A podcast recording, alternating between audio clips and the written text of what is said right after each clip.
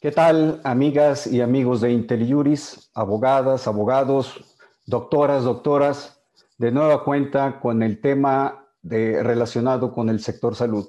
En esta ocasión, con un programa que les habíamos ofrecido, los derechos humanos de los médicos en la pandemia.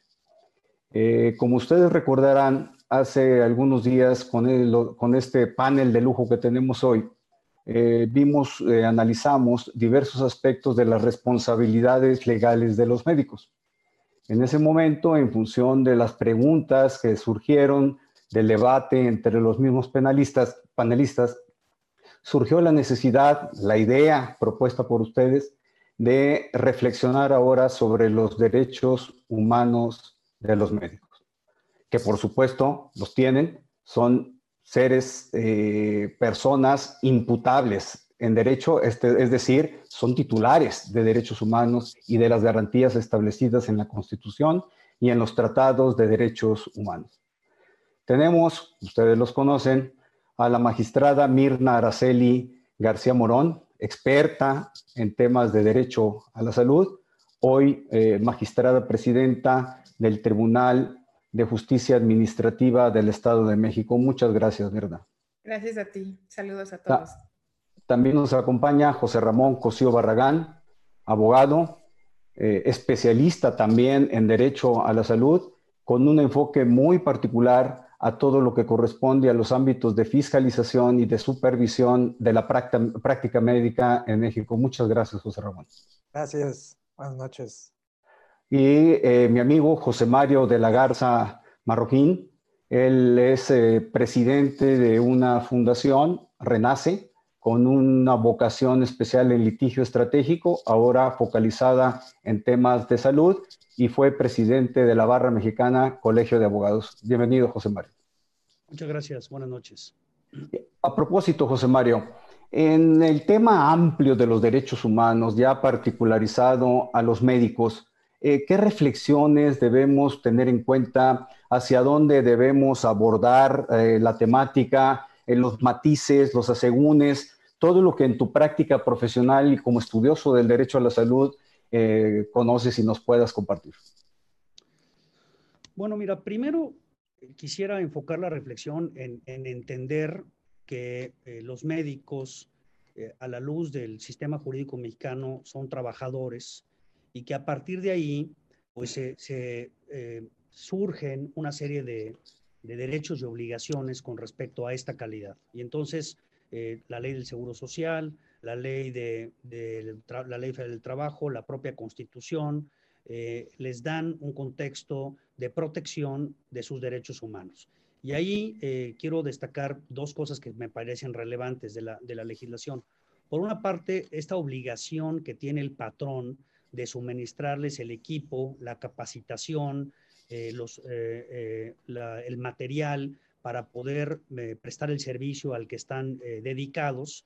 Y entonces aquí surge, para la reflexión de, esta tarde, pues este derecho de los médicos como trabajadores a exigir que para prestar el servicio, en términos de esta legislación laboral amplia, pues puedan demandar el que se les entregue este equipo y estos eh, insumos que requieren para atender la pandemia y para atender cualquier enfermedad, que es una de las cuestiones que hemos estado viendo constantemente en las noticias, que se está cuestionando, se está presentando como reflexión.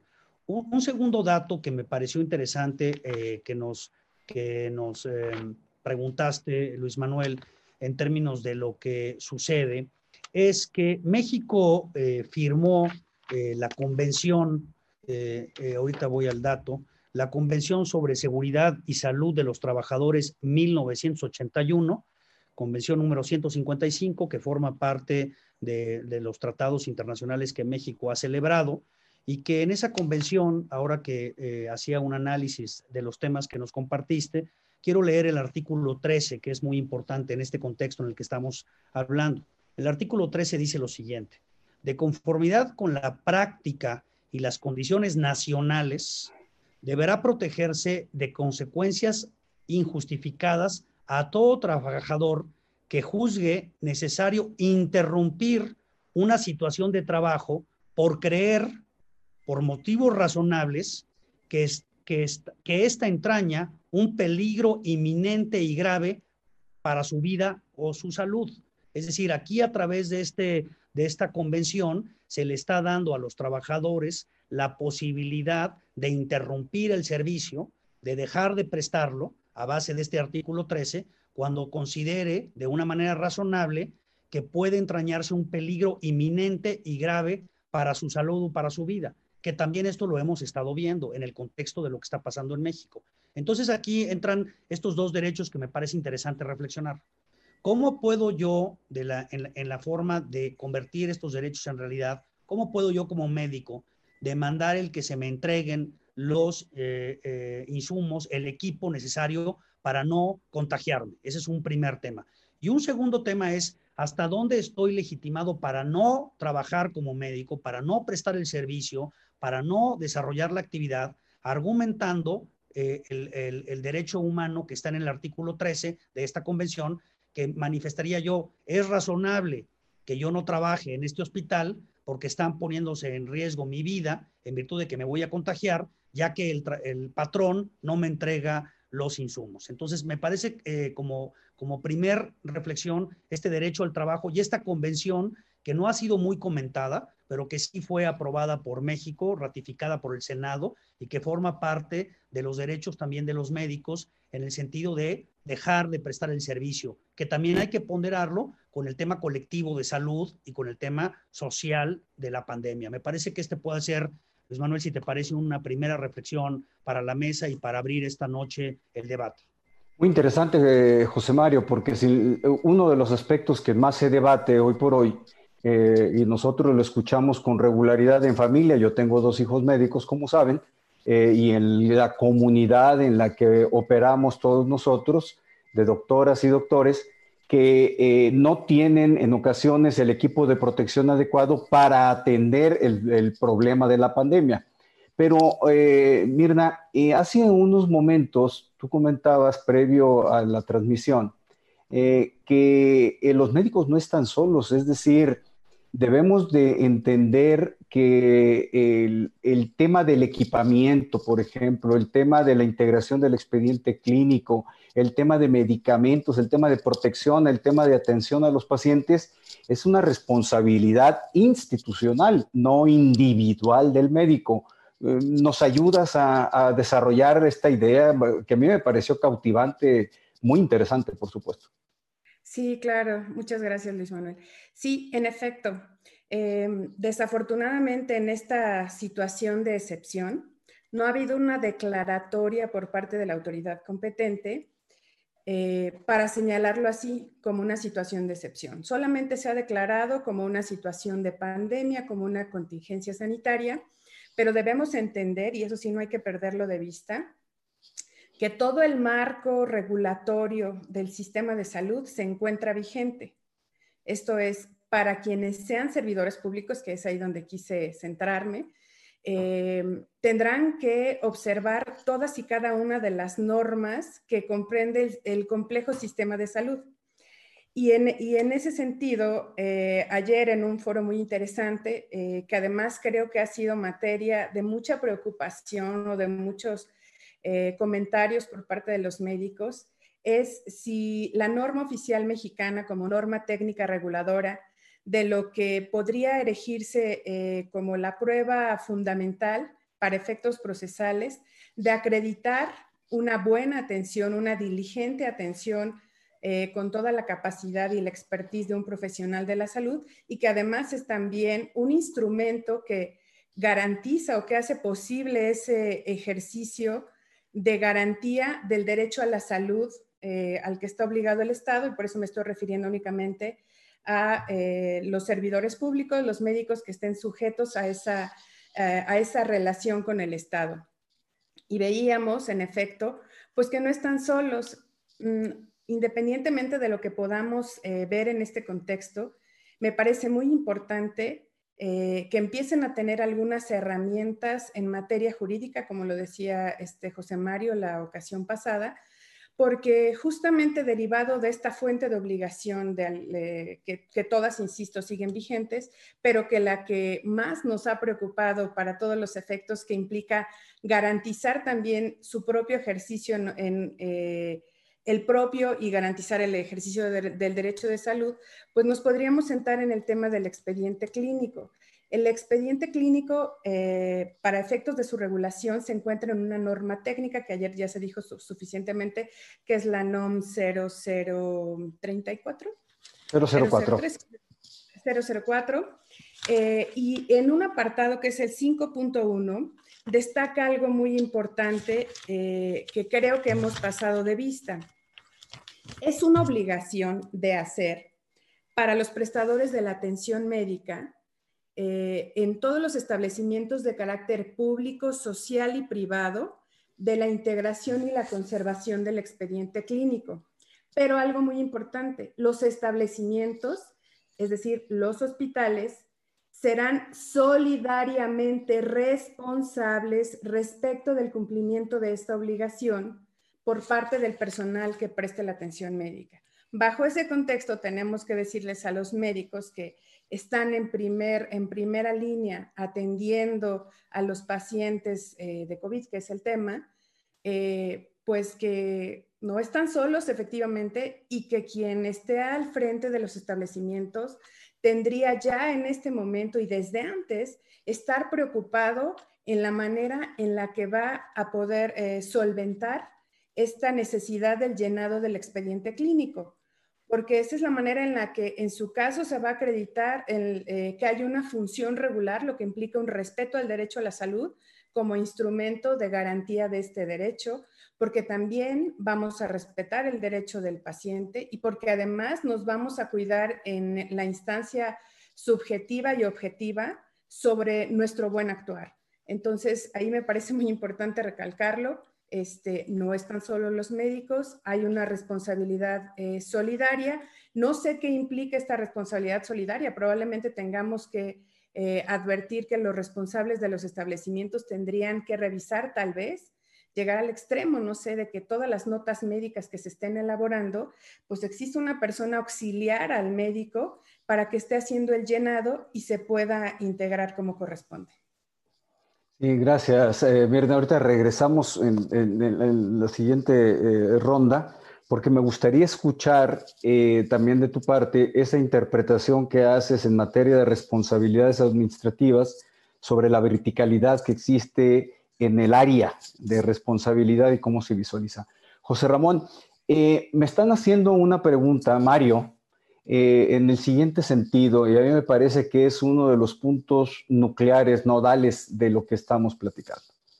¿Cómo manejar la dualidad, dice, que tienen los médicos en su calidad de personas físicas como sujetos de derechos humanos? Lo cual es claro en la forma que lo hemos comentado y lo planteó José Mario. Pero al mismo tiempo tienen una calidad de servidores públicos y es a través de esa calidad de servidores públicos. Estamos hablando en instituciones de salud pública, por supuesto.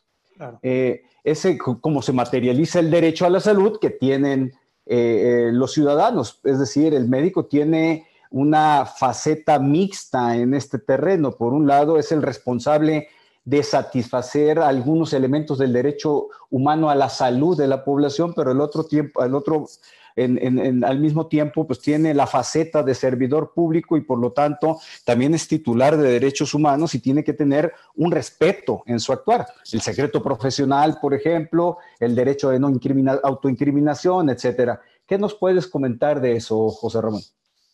Eh, sí, Luis, es, es interesante, digo, con independencia de su carácter de servidores públicos, los médicos están dentro de esta dualidad donde profesionalmente están obligados a prestar el servicio de, atención médica dentro de su especialidad y al mismo tiempo son este, sujetos del derecho, por ejemplo, a la protección de su propia salud.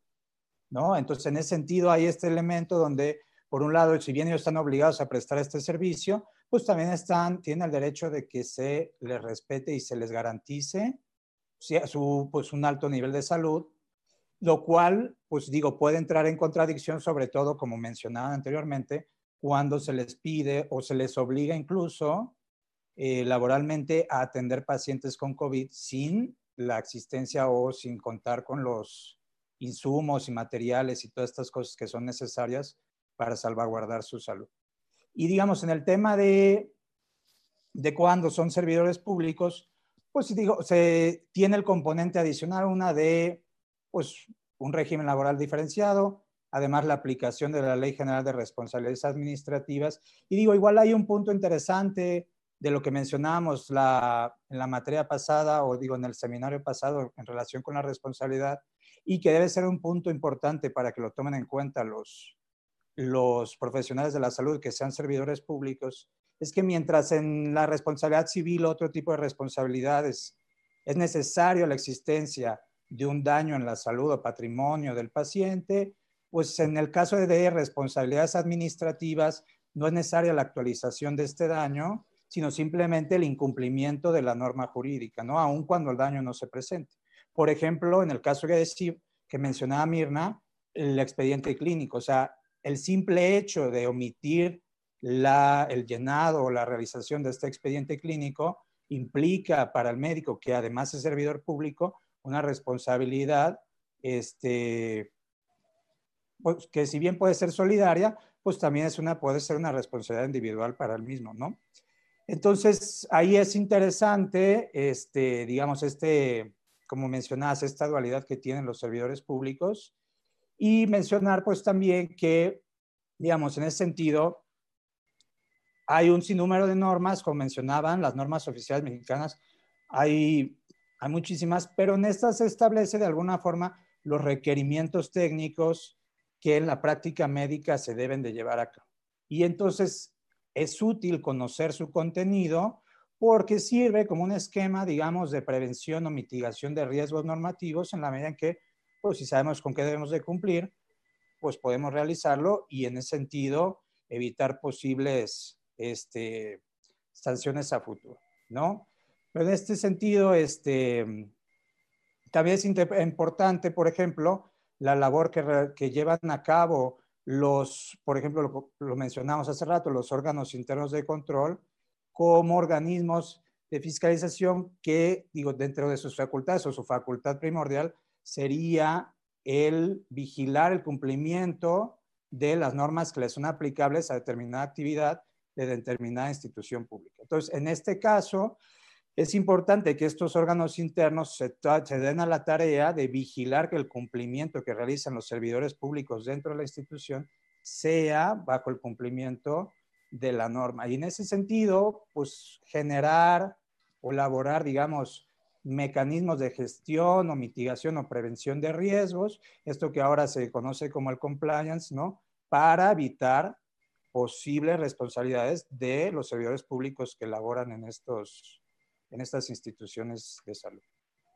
Sí, me queda claro, José Ramón, lo que, lo que estás planteando es, así como, por ejemplo, los abogados hemos tenido que evolucionar a controles de riesgos en materia de lavado de dinero, reportes que debemos de presentar a las autoridades, reportes fiscales, los servidores públicos, Mirna, que también han tenido que evolucionar Ahora hay una nueva declaración patrimonial de intereses, tienen que tener mayores controles, tienen que tener eh, eh, cuidado en materia de contratación pública, contratación de servicios. Es decir, hay una evolución eh, en aras de satisfacer las, las leyes que están vigentes. No es que si estamos de acuerdo o no estamos de acuerdo, al final es la ley vigente que nos establece una obligación. Entiendo de tu planteamiento la invitación al gremio médico, por ejemplo, conocer eh, con precisión, capacitarse sobre lo que establecen las leyes, empezando por la Ley General de Salud, el reglamento que existe para la prestación de servicios públicos, las normas oficiales mexicanas. Sí, eh, yo, me parece a mí que falta un trabajo también eh, interdisciplinario con abogados, entre otras materias, para efectos de poder hacer un trabajo conjunto, una capacitación conjunta que sea adecuada además, que no sea una capacitación desproporcionada, porque José Mario, luego los abogados, tú lo comentaste otra vez, nos da por, nos da por agarrar monte, ¿verdad? Y dejamos la realidad, eh, aquí los platos tirados y eh, es una realidad distinta. Pero precisamente de eso te quiero preguntar. Tú has liderado equipos profesionales, eh, has trabajado en coordinación con otros abogados. En, ahorita me voy a referir, has trabajado en dos temas grandes, bueno, varios, pero dos temas grandes. Y ahorita en esta ronda me gustaría eh, atender eh, dos de ellos. Uno, mm, el equipo de protección. ¿Cómo construyes tú legalmente en tus demandas que has presentado para que se les entregue equipo médico de protección a quienes están hoy atendiendo eh, COVID-19 para efecto de darle un sustento ante los jueces? ¿Qué, ¿Cuál es tu argumentación?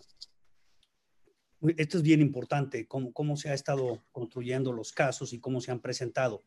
Y, quiero abordar también, eh, Manuel, y en el grupo, eh, eh, creo que es muy importante para los médicos que nos están escuchando el día de hoy y, también para los abogados y las abogadas hacer un análisis en este sentido. Es decir, tenemos una situación de emergencia con una pandemia, con miles y miles de personas que se están contagiando y que se están enfermando. Tenemos un, servicio público que tiene que brindar eh, la atención médica y la atención de salud también como un derecho humano de los pacientes y de, las personas en México. ¿no? Y yo creo que este análisis de ponderación es bien complejo. ¿Hasta dónde yo puedo dejar de prestar este servicio poniendo en riesgo a las personas en su salud, en su vida, con el argumento de la falta del equipamiento? Creo que esto es un tema eh, que hay que eh, eh, analizarlo desde varios aspectos, porque si lo empezamos a ver como un solo tema de, individu de individuos que con este argumento van a sustraerse de la prestación del servicio, me parece que, podremos empezar a, pensar en una generalización que esto así es, y no creo que sea tan sencillo ni tan superficial hacerlo así, porque hay que contextualizar la problemática. Entonces, por un lado, tienes el artículo 142 de la Ley de Salud, que establece una obligación para los profesionales médicos en el caso de que conozcan de una enfermedad transmisible. Y ahí la, la ley los obliga, están obligados, dice, y subrayo, a tomar las medidas necesarias de acuerdo con la naturaleza y características del procedimiento, aplicando con los recursos a su alcance para proteger la salud individual y colectiva. O sea, este artículo de la ley de salud da esta, este contexto en el que tú, médico, estás obligado a actuar con los medios que tienes a tu alcance para resolver la problemática de las enfermedades transmisibles. Ese es un contexto que está en la ley. Ahora, por el otro lado, ¿hasta dónde tú estás obligado a ponerte en riesgo y a, exponer tu salud y tu vida. Y entonces pasamos por un tema técnico también, Luis Manuel, de qué equipo es el que se necesita y cómo te lo deben de suministrar y en qué condiciones y, también con qué frecuencia, ¿eh? porque esto también tiene una característica, con qué frecuencia. Entonces, aquí se han promovido ya un sinnúmero, nosotros en Renace lo hemos hecho, un sinnúmero de amparos de médicos que han dicho, yo no quiero trabajar en los hospitales que están atendiendo a los pacientes con COVID porque no se me ha dado el equipo ni tampoco la capacitación, pero me voy a centrar ahorita en el equipo. Y el equipo va en dos vertientes. El equipo personal que yo requiero para entrar a estas áreas y para no, no tener la posibilidad de contagiarme, y también el equipo necesario para atender a los pacientes propiamente dicho, ¿no? Los, los famosos ventiladores y las condiciones en las que tienen que estar el hospital o la clínica para atender. Y entonces, estos amparos, se, se han estado promoviendo ahora con, eh, con la, la, limitación que se estableció por el Consejo de la Judicatura, sí se ha aceptado que estos amparos son de emergencia y por lo tanto te diría yo que en términos generales los tribunales los han admitido los han admitido estos amparos. En términos generales, ha habido uno que otro que ha habido que, impugnar, pero en términos generales yo diría que se han admitido. Ahora, esto es bien importante. Lo que tenemos hasta ahora son suspensiones de plano, y sé que muchos de los que están participando en esta sesión no son abogados o abogadas, entonces voy a tratar de explicarlo de una forma también que, se, que no, no, no con términos jurídicos tan complejos, sino son resoluciones que dicta el juez federal, el juez de distrito, que eh, de manera preliminar eh, resuelven eh, eh, mantener las cosas en un estado que le permitan proteger los derechos humanos. Déjame ponerlo en ese contexto. Entonces ahorita, Luis Manuel, lo que tenemos son suspensiones o resoluciones judiciales que están diciéndole, mientras no te den el equipamiento, tú tienes un derecho a no exponer tu vida ni exponer tu salud y por lo tanto eh, no lo pueden obligar a trabajar en los hospitales COVID y no lo pueden obligar a, llevar a cabo esto. Ahora, esto es lo que han dicho las resoluciones, pero también me parece importante reflexionar en cómo se materializan estas resoluciones, porque en algunos casos, pues se ha dicho, oye, ¿quién es el responsable de suministrar el equipo? ¿Hasta dónde se puede dar un equipo con los recursos que se tienen? ¿Quién es el responsable de no haber hecho las compras del equipo que se necesita? Porque entonces un director de un hospital puede decir, oye, pues sí, aquí hay que dar una serie de equipo técnico que yo no tengo y que tampoco tengo la capacidad de comprar ni tampoco tengo la capacidad de adquirir. Entonces, creo que esta solución de estar buscando que a los médicos se les otorguen suspensiones para conseguir estos amparos, para no trabajar en los hospitales COVID, pues me parece que, que es una solución jurídica que resuelve un problema en lo individual pero me parece que habría que ver todo este contexto de toda esta problemática de, cómo entonces vamos a atender a las personas que están siendo, eh, eh, que están siendo contagiadas y, qué, y qué, solución también les damos a ellos que también tienen un derecho humano a que se proteja su salud, a que se les, se les proporcione eh, curación, que se les proporcione atención. Pero te diría yo que hasta el momento tampoco hay una sentencia que resuelva esta cuestión porque me parece que también es importante analizar esto. Son suspensiones de plano que no han entrado al fondo del asunto. Y el fondo del asunto, ¿cuál es? Hasta dónde un médico puede eh, abstenerse de actuar frente a una situación de emergencia en virtud de que no le entregan el equipamiento. Eso no se ha resuelto en el fondo, se ha resuelto con estas suspensiones de plano, pero que no han entrado al fondo y como la manera en la que se están atendiendo estos asuntos es que se dicta la suspensión y el expediente ahí se queda, detenido, va a haber que, a ver, a ver qué pasa, eh, Luis Manuel, en la época post-coronavirus, cuando los tribunales empiecen a, a, elaborar y entonces veamos qué sentencias se dicten respecto de estas suspensiones. Por ahí va, creo que es un tema bien interesante, yo creo que es muy, muy complejo el tema y sería interesante escuchar la opinión de los demás integrantes del grupo, pero me parece que son algunas de las ideas que yo pongo sobre la mesa y reflexiones que pongo sobre la mesa gracias, José Mario. Oye, nos preguntan el nombre de la convención que, mencionaste, el Tratado Internacional. Si no lo puedes repetir, por favor. Eh, con mucho gusto. Es, la, es el Convenio sobre Seguridad y Salud de los Trabajadores 1981. Convenio sobre Seguridad y Salud de los Trabajadores 1981. Concretamente, el artículo que cité fue el artículo 13. Muchas gracias, José Mario. Mirna, Regresamos al tema de las responsabilidades, la aproximación institucional y evidentemente eh, los temas que han, que han circulado en este momento en el panel. Mm, me gustaría escuchar eh, esa parte todavía de, que nos eh, comentaste previamente a la transmisión. Ok, antes, si me permite, solo quisiera hacer una aproximación a lo que estaba comentando José Mario. Curiosamente, no hay que perder de vista que estamos hablando tanto el derecho al trabajo como el derecho a la salud, a la seguridad social, de derechos, que derechos humanos que están catalogados entre esta parte de los derechos humanos, económicos, sociales y culturales. Entonces, sí llama la atención porque están resolviendo, pues a través de una sentencia como norma jurídica individualizada sobre un médico pero no hay que perder de vista que paradójicamente la satisfacción de mi derecho dentro de esa clasificación depende del bienestar de los derechos de los demás. Y yo diría que em, es ponderable eh, con la salud y me parece que en ese sentido, pues como tú dices, yo creo que los, los trabajadores, eh, sobre todo los que están eh, adscritos en esa relación de sujeción con el Estado, deberían de seguir eh, todas las normas que marca la ciencia para poder regresarle la salud a alguien. Claro, no hasta el grado de poner eh, su vida delante de la vida de los demás. Y ahí es donde entra ya el aspecto que me había preguntado Luis en el sentido de la obligación solidaria que tienen en los establecimientos. Eh, cuando hablamos de obligación solidaria en el ámbito de las responsabilidades administrativas, sobre todo en este sistema de salud que habíamos señalado la ocasión pasada que tiene eh, una organización de autoridad en forma vertical. Cuando hablamos de obligación solidaria, la hablamos de forma ascendente. O sea, tendríamos que estar trayendo a todos los involucrados en la línea de mando, llegando hasta donde llega, hasta donde se llegue. Y ahí podríamos introducir tal vez eh, un concepto de una de las teorías, eh, que es la teoría de la introducción a la obligación, que lo había platicado eh, este, José Mario en un tema de, de una tesis muy interesante en materia civil.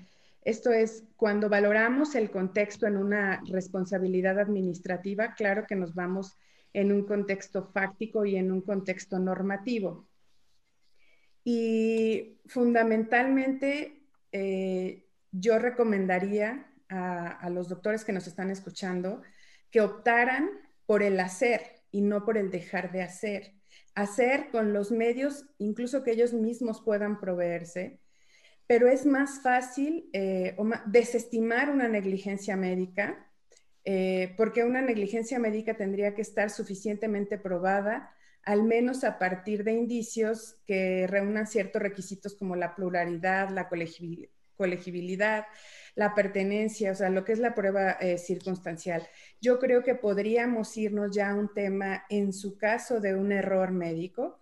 Eh, por ejemplo, si como se puso eh, de manifiesto en, en la semana pasada, una especialidad que no está relacionada absolutamente con un médico intensivista o con un infectólogo o con un internista, eh, que son los que están en la línea o idealmente los que tienen que formar la línea de atención adecuada y suficiente para el COVID, o un especialista que a pesar de tener los conocimientos médicos de, medicina general, no es apto, no está calificado porque él no trata de manera cotidiana eh, con estos instrumentos como son los ventiladores y puede tener eh, mayormente una posibilidad de incidir en una negligencia médica.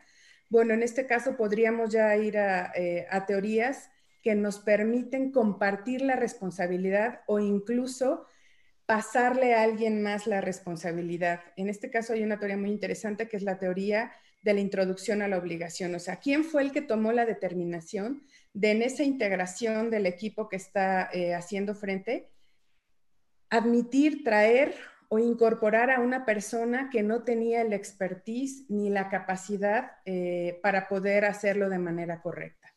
Y reitero en este tema de las... Eh, de una eventual responsabilidad administrativa hay que analizar los contextos normativos y los contextos fácticos. La propia ley de responsabilidades, la propia ley general de responsabilidades, eh, pues nos habla en principio de, eh, un principio este, de debido proceso en esta materia, que es la presunción de inocencia. Es decir, alguien que esté imputado como probable responsable, en este caso un médico, pues tendrá derecho a probar eh, su inocencia, a que se presuma su inocencia más allá de la duda razonable. O sea, de verdad tendría que estar muy, muy acreditada que hubo esa negligencia. Y por otra parte tenemos figuras dentro de la Ley General de Responsabilidades, el 77 de la Ley General de Responsabilidades, el 81 de mi legislación local, eh, que permiten a los órganos internos de control de abstenerse de imponer sanciones que correspondan a un servidor público porque no se hayan efectuado de forma dolosa. También hay, eh, para efectos del error manifiesto, el artículo 101 de la Ley General de Responsabilidades Administrativas, el 105 de mi legislación local, permite que las autoridades sustanciadoras o en su caso las resolutoras puedan abstenerse de iniciar el procedimiento de responsabilidad administrativa previsto en la ley o de no imponer una sanción en distintos eh, supuestos, porque el acto o omisión fue corregido subsanado de manera espontánea por el servidor público o bien porque no se hubiera advertido que se hubiera cometido un daño ni un perjuicio a la hacienda pública. Entonces, eh, regresando al tema, me parece que vamos teniendo aproximaciones de cómo eh, debemos de aligerar la carga de los, eh, de los médicos que en este momento tienen que estar mayoritariamente preocupados por atender la emergencia sanitaria. Muchas gracias, Brenda. Muy claro. lo que capto de, lo que, de tus comentarios es, eh, hay una, eh, médico, le voy a llamar así, tratante o responsable, no está aislado, no está desprotegido, sino que hay una cadena de mando que puede llegar y subir en, el nivel jerárquico que corresponda, conforme tu explicación, por... Eh, deficiencias que existan en equipamiento, en medicamentos, en atención, en facilitaciones y que trascienden en una eh, eh, afectación a los pacientes. El médico no está solo en esa parte. Y, y, sí me ha tocado ver que incluso criterios de la Suprema Corte, en donde por omisión en supervisar, eh, la responsabilidad es ascendente, incluso hasta directores generales de hospitales de salud públicas. Entonces, es, es, muy claro, muchas gracias. José Ramón, contigo te, tengo un par de preguntas que me están haciendo. Eh, te las presento y bueno, pues ahí, conforme nos vaya dando el tiempo, las vamos aproximando. La primera es, eh, un, creo que es médico, por el tipo de pregunta que hace, Rosa, Rosa Isela, quizás sea doctora. Creo que lo importante es apoyar a los médicos con personal jurídico que le asista, algo que ustedes han comentado en otras ocasiones, en el llenado de sus expedientes clínicos y si no al final de cierre o conclusión del expediente. Es decir, que haya un aval legal para que el expediente clínico quede bien armado, sin deficiencias. Porque los médicos o llenan expedientes o atienden pacientes o exigen insumos. Esa es una, pregunta que a mí se me hace muy pertinente, sobre todo hoy. Como lo hemos comentado, me refiero a COVID, eh, eh, los médicos eh, no tienen internos asignados ni pasantes de medicina. Varias, varias, varias instituciones educativas decidieron retirarlos de la práctica y eso pues ha generado un cuello de botella más fuerte y va en la línea esta pregunta.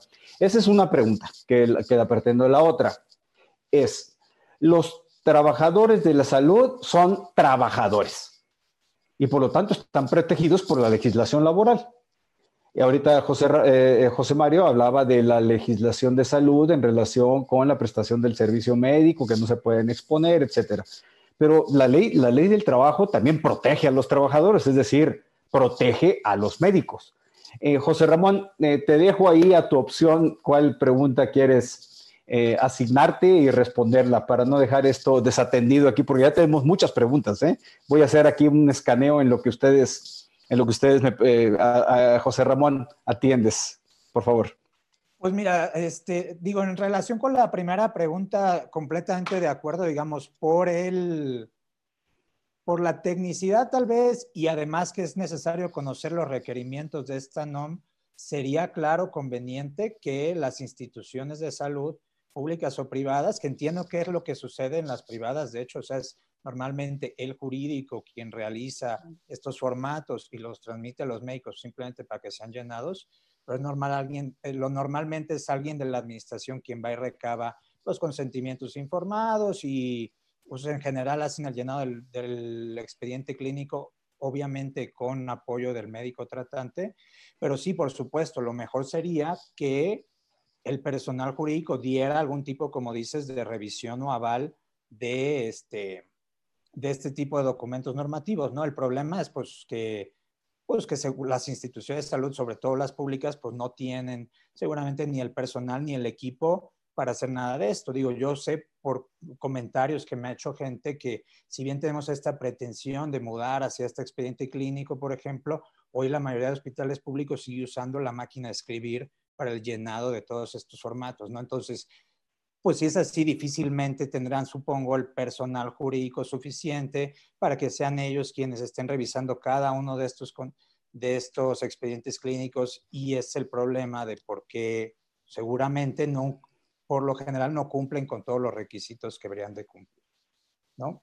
Y en relación con la segunda pregunta, digo, es interesante, si bien sí los médicos son pues trabajadores, exacto, y digamos sujetos de los derechos que establece la Ley Federal del Trabajo, por ejemplo, el tema del trabajo digno, con todas las implicaciones que ese concepto tiene, ¿no? Seguridad social, seguridad de higiene en el lugar de trabajo, salario remunerado, descanso, vacaciones, todos estos conceptos son este, elementos o derechos de los cuales son titulares los.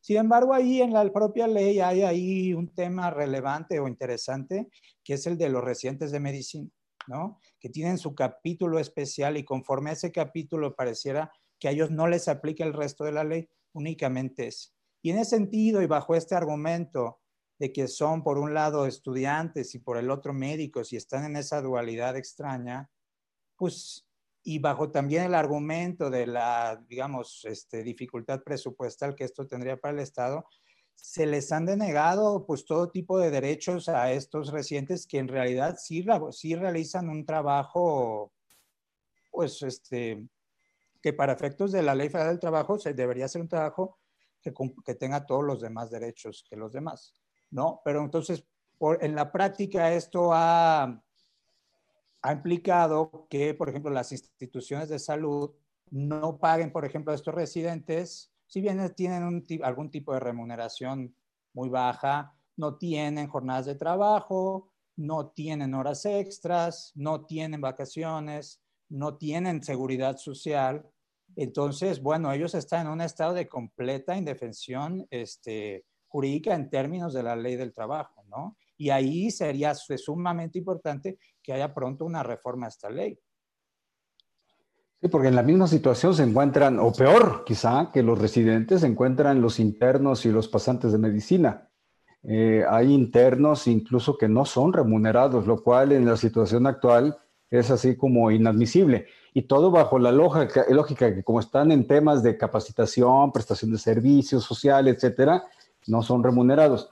Y, de lo que destaco es eh, la obligación del patrón, las instituciones de salud en particular, es decir, referidos como patrón, de eh, proporcionar el equipo de protección adecuado en situaciones de riesgo o de por la naturaleza mismo del trabajo, aunque no fuera situación de riesgo como, como la que estamos eh, viviendo. José Mario, voy a atender la otra pregunta que quedó pendiente. Eh, que te ofrecí eh, eh, abordarla, también desde tu práctica profesional. Y todo en función de un comentario, pregunta que hace Oliver. ¿Los médicos deben o pueden dejar de prestar el servicio médico al carecer de los implementos necesarios? Me quiero referir yo en lo particular, porque sé que es tu práctica, a los medicamentos necesarios. Eh, yo sé que tú has trabajado mucho con niños con cáncer y eh, precisamente la problemática que se tiene es que no se tienen los, no se cuenta el sistema de salud con los medicamentos suficientes, adecuados, ni las mezclas para proporcionar el tratamiento a los niños. ¿Cómo está este tema, José Mario?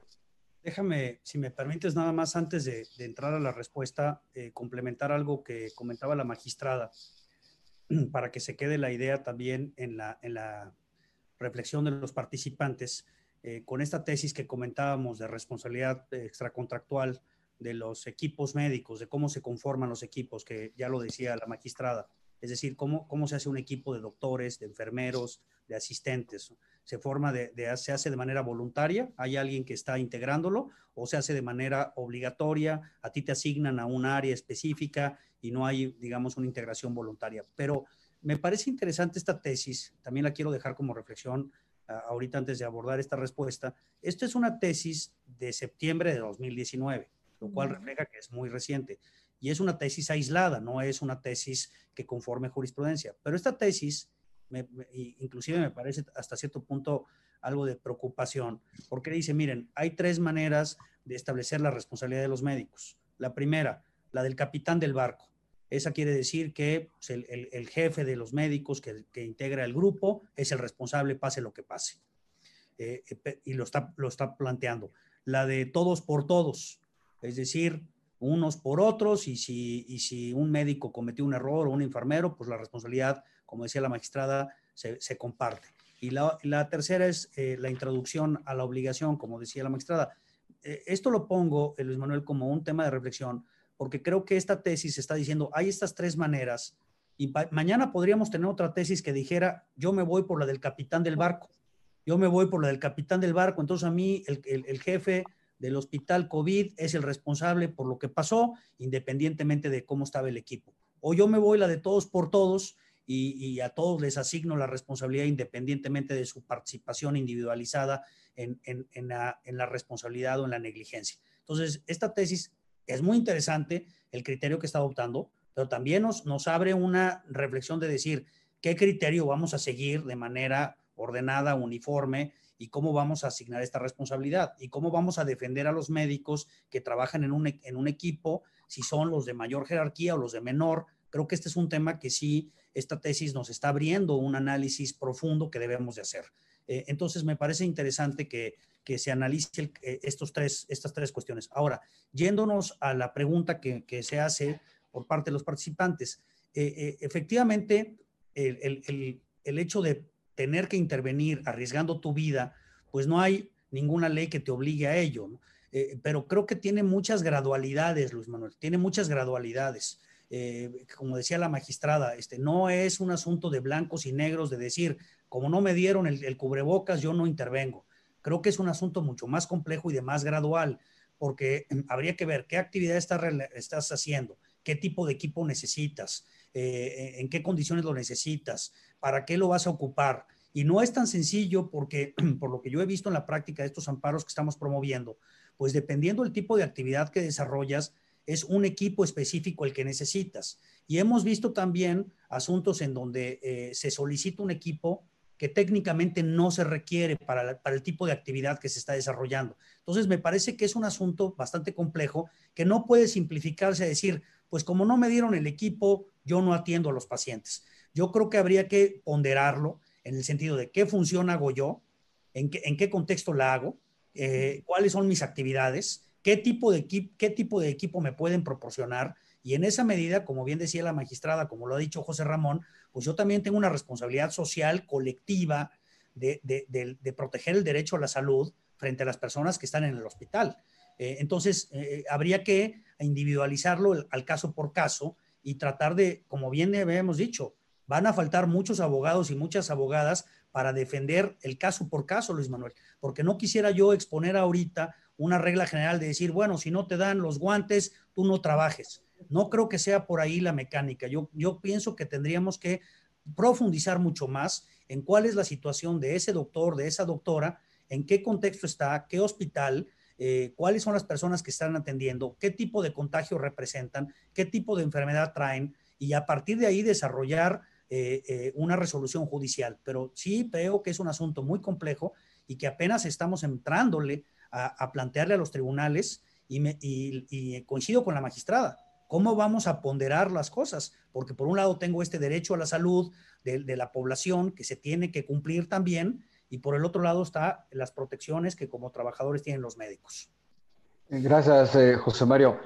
oigan, tenemos unas 100 preguntas más o menos formuladas me parece que nos vamos a quedar cortos, ya nada más, eh, eh, ya, ya, me dieron la primera señal, que nos quedan 13 minutos, pero fíjate, Mirna, eh, evidentemente sin comprometer tu opinión como juzgadora, vamos a presentarlo desde una posición académica, aunque aprovechando tu, tu experiencia y tus conocimientos que tienes como juzgadora. Fíjate, la pregunta va en sintonía con lo que comentaste hace unos momentos. Las responsabilidades de los médicos son directas. Solo y sí y solo sí cuentan con los insumos y medios para prestar el servicio. Y ellos tal vez solo tendrían responsabilidad solidaria, es decir, los médicos, si no cuentan con los insumos, porque las responsabilidades se pasan a partir de las obligaciones que tienen cuyas obligaciones se adecúan cuando terceros provean las condiciones necesarias. Es decir, yo médico soy responsable, pocas palabras, cuando me dan el equipamiento. Pero ¿en qué, en qué medida se va a medir? Me dieron los insumos, me dieron el equipamiento, me dieron los medicamentos. Es una pregunta eh, que entiendo que, que, que, que, es complicada, pero bueno, me gustaría a ver si nos puedes abonar un poquito sobre lo que ya habías dicho, porque a mí me pareció clave lo que comentaste. No es un tema así de, sí, la verticalidad, sino realmente hay una responsabilidad eh, de, los mandos superiores en el sistema, que no necesariamente, José Mario, son los directores de los hospitales para proveer todo ese equipamiento. Y ahora que estamos hablando de compras con, eh, eh, concentradas en la oficialía mayor, aunque se han establecido disposiciones con motivo del COVID para que cada, cada institución efectúe adquisiciones pero la regla es la oficialidad mayor la que tiene que ser las compras. Mirna, te eché la pelotita. sí, mira, eh, desde el punto de vista de la materia administrativa existen dos clases de responsabilidades. La responsabilidad objetiva y directa, que es en donde acabas de señalar todo, todo esto. Eh, el Estado está obligado eh, a atender, a proteger, a garantizar el derecho humano a la salud y lo presta a través de elementos que se materializan en la atención médica. Y tiene una serie de regulaciones vigentes que garantizan la, adecuada regularidad de la prestación del servicio. Eh, en caso de que esto no sea de esta manera, las personas pueden reclamar también por la vía administrativa eh, la responsabilidad objetiva y directa del ente público, del Estado, de la ficción, no obstante que haya sido eh, esa disfunción, se haya verificado a través de uno de sus agentes. Eh, aunque posteriormente el Estado pueda repercutir contra su agente, o sea, contra su médico o contra cualquier servidor público. Por otra parte, tenemos la responsabilidad subjetiva e indirecta, que es la que se le finca de manera eh, específica al servidor público. Y por supuesto, eh, en, el apartado de la responsabilidad patrimonial, por eso yo le decía al inicio, Em, el hecho de no haber decretado una excepcionalidad por la contingencia sanitaria te lleva a calificar la regularidad con todas y cada una de las normas existentes que te dan la regularidad. El hecho de la inobservancia, que ha sido muy característica a partir de esta nueva administración, que derivado de una nueva política administrativa, eh, estaba cambiando de estructura el sistema de salud y que esta contingencia pues nos llegó en, justamente en ese momento, lo cierto es que aún con, estas reestructuras que pudieran haber hecho, lo cierto es que las normas vigentes que señalaban toda la, regularidad tendrían que haberse cumplido. Si no se cumplan, no se cumplen y, y ocasionaron un daño directo a una persona que no tenía la obligación jurídica de resentirlo, pues claro que esas personas podrán acudir ante, ante los, primero ante la autoridad y luego ante un tribunal administrativo a reclamar la responsabilidad patrimonial del Estado. Y por la otra parte, en la responsabilidad subjetiva e indirecta, pues ya lo dijimos eh, hace un rato, hay muchos elementos que nos permiten, eh, pues, mm, aseverar que la responsabilidad del médico puede encontrar una salida eh, en, varias figuras el error. En su caso, si, se llegase a, verificar la negligencia médica, pues por eso es deseable que los médicos, aún con todas estas carencias que han señalado y que son ciertas, apliquen en todos los momentos sus conocimientos, habilidades y destrezas que en conjunto nos, hace, nos aseveran que están actuando de manera diligente.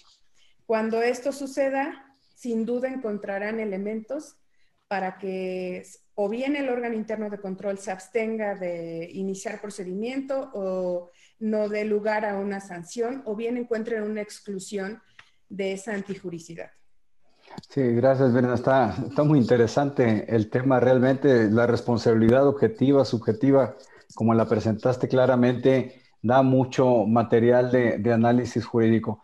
Tenemos que empezar a, a cerrar. Eh, nada más te quiero hacer un par de preguntas eh, muy puntuales, eh, José Ramón. hemos estado hablando solo de médicos y surge un comentario tipo pregunta. Oigan, ¿y qué hay del personal de, enfermería y de los demás trabajadores de la salud? Personal de, intendencia, personal de comedores, personal administrativo, etcétera. ese es un tema. Y el otro tema es eh, oigan, mm, ¿qué hay de las otras especialidades? Dermatología, oftalmología, bueno, neumología no, pero básicamente se están refiriendo a esos dos. Nosotros no estamos capacitados para atender este tipo de problemática, el COVID, que nos pueden obligar a prestar el servicio, en qué situación quedamos desde el punto de vista profesional, laboral, por supuesto. José Ramón, algo que nos quieras eh, comentar sobre esto. Eh, pues digo, es importante. No son, no son preguntas sencillas, ¿eh? No son nada sencillas, nada sencillas. Eh, sobre la primera pregunta, creo que, digamos, esto que hemos mencionado, por ejemplo, de los derechos que tendría el médico en relación con, con su patrón, por ejemplo, de conformidad con la Ley Federal del Trabajo, estos son derechos que adquieren en función de su calidad de, empleado, ¿no? No en función de su calidad específicamente de médico. Esos son derechos adicionales que adquieren por ubicarse dentro de esa categoría normativa, ¿no? Entonces, en ese sentido, y considerando que también se debe aplicar este principio de no discriminación y que a trabajo, digamos, análogo se debe dar un trato análogo, pues en principio todas las personas que, o sea, todos los profesionales de la salud, y, pero al mismo tiempo el personal de limpieza, administradores y todo el personal que está trabajando en, el, en las instituciones de salud, públicas o privadas, pues tienen derecho a estos, o sea, son titulares de estos derechos laborales frente a su patrón, ¿no? Y que dentro de esos derechos laborales, pues como mencionado, se encuentra, por ejemplo, trabajar bajo condiciones de seguridad e higiene, ¿no? Entonces, en ese sentido, el patrón tiene esta obligación correlativa de proporcionar o de realizar todos los medios necesarios y suficientes para que ese lugar de trabajo, ese centro de trabajo sea en efecto un lugar seguro, higiénico y que cumpla con todas las condiciones mínimas e indispensables para la pues para cumplir con este, este derecho al trabajo digno. Muy bien, eh, definitivamente eh, la problemática es muy amplia y el derecho no tiene hoy por hoy respuestas satisfactorias. Una situación imprevista de esta magnitud, de este, eh, de este avasallamiento en los hospitales y la capacidad médica y los recursos humanos que cuentan los hospitales. Para cerrar, eh, voy a leer varias, varios comentarios y preguntas y así les doy margen a ustedes de que, de que se sientan, eh, más o menos perciban cómo está el tema. Uno, por ejemplo, dice, oigan, a mí no me quisieron admitir el amparo porque eh, es una relación laboral en donde el patrón no me proveyó de los, del equipo de protección y por lo tanto no hay acto de autoridad. Eh, otro, otro, otro, Claudia, lo que comenta es que ella ha tenido que comprar el equipo médico. Eh, existen médicos servidores públicos que están tramitando juicios de amparo por la falta de equipo de personal. Existen jueces de distrito, como lo que estás diciendo, José Mario, lo, lo estaba comentando, que no les quieren admitir el amparo, considerando en este caso concreto que el IMSS no es autoridad, sino que es patrón y que por lo tanto la jurisdicción, es decir, el tribunal competente no es el tribunal de amparo. Eh, el, tema de la capacitación, que ahorita se, salió a colación, que también no es adecuada. Eh, una, una pregunta que han hecho con recurrencia aquí es el tema de objeción de conciencia. Yo creo que no es aplicable en esta materia, pero bueno, ya van tres o cuatro comentarios, no quiero dejarlo, que si por objeción de conciencia se puede dejar de atender a los pacientes en esta situación, por falta de equipo y de capacitación se refiere básicamente.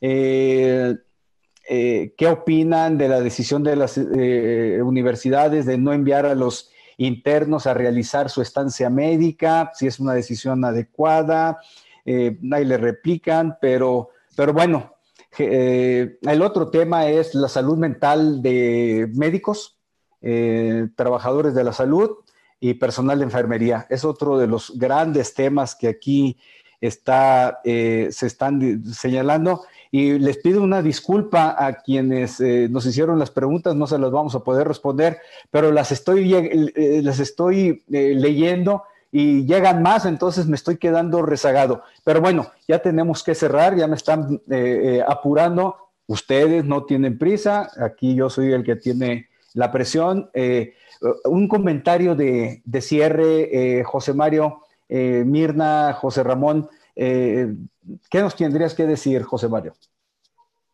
Pues otra vez la preocupación, Manuel, de, de, pensar en que en esta contingencia los médicos tengan que recurrir a los juicios de amparo, a las demandas para resolver estas cuestiones que se están suscitando en la práctica. Creo que eso también refleja la problemática de, de, nuestro sistema de salud, de nuestro sistema de derechos y de cómo los haces valer.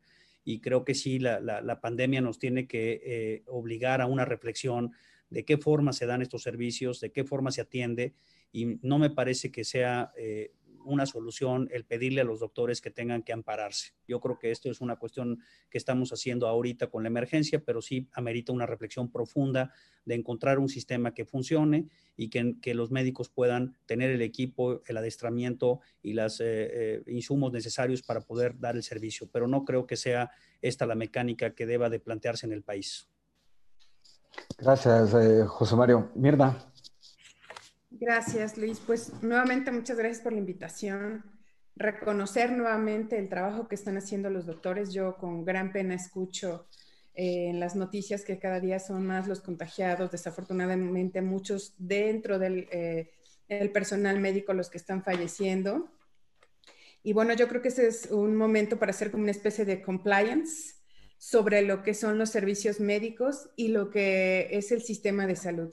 De verdad necesitamos traer a contexto y revalorizar todo el, eh, todo el contexto, no solamente del sistema de salud, sino de lo que rodea a los médicos. Esta situación no es nueva, esta situación la han venido viviendo y padeciendo desde hace mucho tiempo y me parece que ya llegó la hora, este, porque este tema no se va a acabar de manera muy rápida y entonces tenemos que realmente darles mejores condiciones y sobre todo condiciones de seguridad. Gracias, Mirna. José Ramón, comentario de cierre. Yo un poco en la misma línea que Mirna y regresando a un punto que había hecho, también me gustaría, digamos, retomar este asunto de la prevención, ¿no?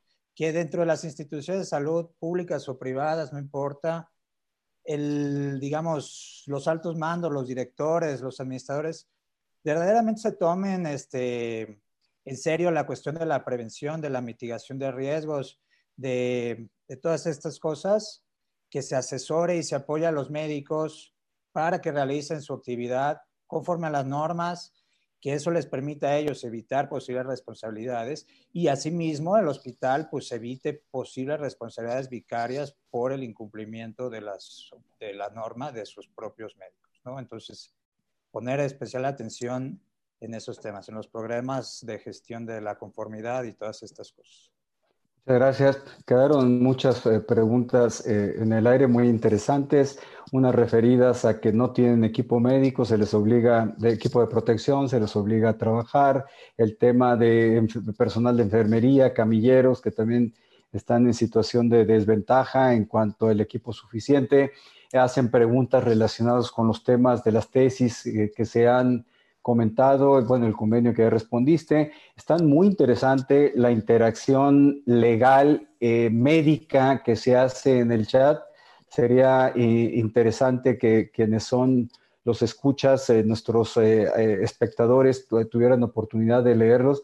en lo que, que, a mí respecta, Mirna, muy agradecido, muy generoso de tu parte compartirnos tus conocimientos tu experiencia, eh, que es ya eh, basta en, esta materia. José Ramón, eh, de nueva cuenta, aprecio mucho el coraje, la valentía y la decisión que tienes para presentar los temas con conocimiento y la experiencia, lo, aprecio mucho. Y José Mario, a ti te aplaudo todo el trabajo que estás realizando pro bono por las causas médicas, por las causas de los pacientes eh, quedó pendiente atender el tema en, este, en esta charla de los niños con cáncer que estás representando tú y tus colegas profesionistas. Yo creo que se merece eh, eh, un reconocimiento especial. Yo los aplaudo, los aplaudo mucho. Es la segunda sesión. yo creo que con esta... Por tercera. Sí, vamos por la tercera. tuvimos una audiencia muy interesante, muy dinámica, muy cuestionadora en un tema que legalmente es muy complicado. Muchas gracias. Luis Manuel, si me permites, todas las personas, si me permites hacer un ofrecimiento, las personas médicos que están expresando que tienen problemas con, con, estos juicios de amparo, con las demandas que están presentando, como tú lo has dicho, nosotros hemos estado trabajando arduamente con, con todos y yo, si, si eh, a través del chat les pueden dar nuestro contacto, con mucho gusto a través de la organización nos ponemos a la orden para atenderlos y para poder ayudarlos en esta acción pro bono para pues defenderlos y, hacer valer eh, eh, sus derechos. De acuerdo. Eh, Marco, el director general de IntelliJury, se encargará de, proporcionar tus datos. De nueva cuenta, los aplaudo, les agradezco y estoy con ustedes. Muy amables. Gracias. Hasta luego. Gracias. Hasta pronto.